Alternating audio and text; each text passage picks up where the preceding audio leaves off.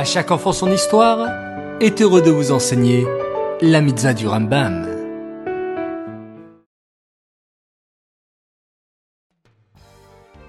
Bonjour les enfants et Shavuatov.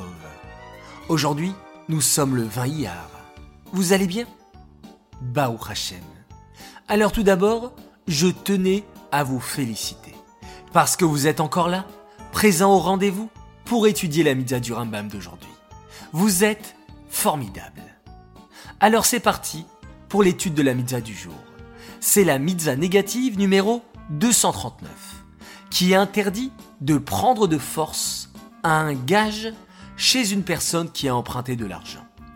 Tu te demandes certainement ce que signifie le mot gage. Écoute attentivement l'exemple suivant.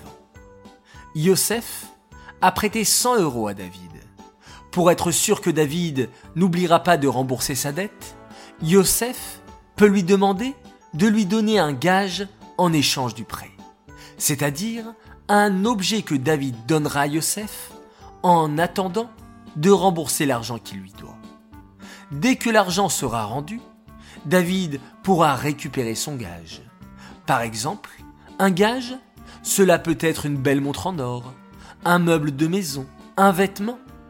Il est donc interdit de rentrer de force dans la maison de celui qui a emprunté de l'argent pour lui prendre un gage.